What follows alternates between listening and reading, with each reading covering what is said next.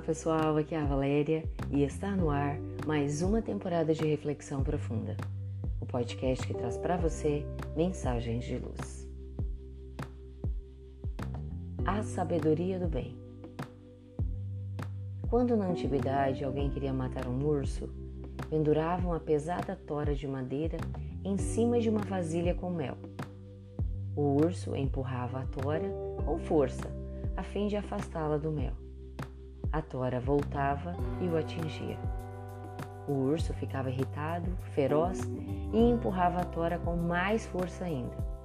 E esta o atingia por sua vez com muito mais força. Isso continuava até o urso ser morto. Se nos fixarmos neste fato, numa reflexão rápida e despretensiosa, Poderíamos afirmar que fazemos o mesmo quando pagamos o mal com o mal que recebemos dos outros.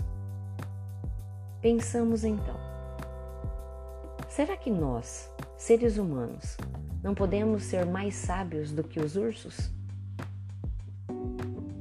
Empurramos a tora cada vez com mais força, mesmo sabendo que ela irá retornar e nos ferir.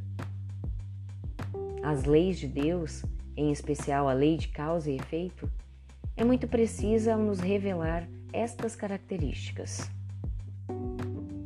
Todas as nossas ações são causas que irão gerar uma consequência no mundo. Quando retribuímos com voz alterada e raivosa, uma palavra agressiva que nos fere o íntimo, estamos apenas empurrando a tora e esquecendo o mel. Nesta analogia, o mel seria o entendimento com o outro, a felicidade, a paz que tanto desejamos. Só que, comumente, nos entretemos tanto com os empurrões da tora que acabamos deixando o mel, a felicidade, esquecida num canto. O objetivo do urso nunca será empurrar a tora. Sua meta é o mel, o alimento.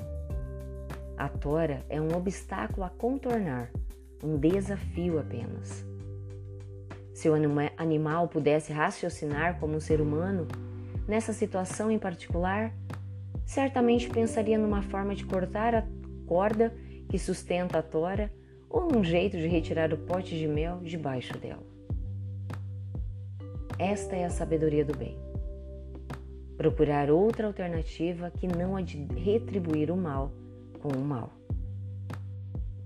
A sabedoria do bem proporciona, ao recebermos palavras amargas, uma pequena reflexão antes da reação iminente. A sabedoria do bem busca compreender o momento do outro, a dor do outro, a angústia e infelicidades íntimas que o moveram ao soltar pela boca o veneno que guarda na alma. A sabedoria do bem nunca é conivente com o mal, e nem mesmo tolerante com ele. É sim compreensiva com o outro ser, tolerante, indulgente com seu irmão. A sabedoria do bem requisita criatividade para que consigamos abrir a mente e pensar em outras soluções para resolver nossos problemas, que não a vingança. A vingança será sempre a ação mais reativa, menos pensada e que trará sem dúvida alguma, a tora de volta para nos machucar tantas e tantas vezes. A sabedoria do bem requisita amor. Amor pela vida, pelo Criador, sabendo que nenhum desastre, nenhum mal nos alcança sem razão. Só quem ama o Criador confia em seus desígnios. Confia que tudo acontece para nosso bem e dessa forma não cultiva ódio por seus opositores na terra, apenas compaixão. Só a sabedoria do bem consegue eliminar os círculos viciosos nos quais nos aprisionamos ao longo dos milênios. Só a sabedoria do bem em ação irá expulsar deste mundo a guerra, o ódio e a violência. O verdadeiro ensinamento do amor é forte. Ele mata o mal antes que o mal possa crescer e tornar-se poderoso. Pensemos nisso. Fonte, site, redação do Momento Espírita, com base em trechos do livro Pensamentos para uma Vida Feliz, de Leon Tolstói. E assim, chegamos ao final de mais uma reflexão profunda. Gratidão pela sua companhia, grande abraço, fique com Deus e muita luz no caminho de vocês.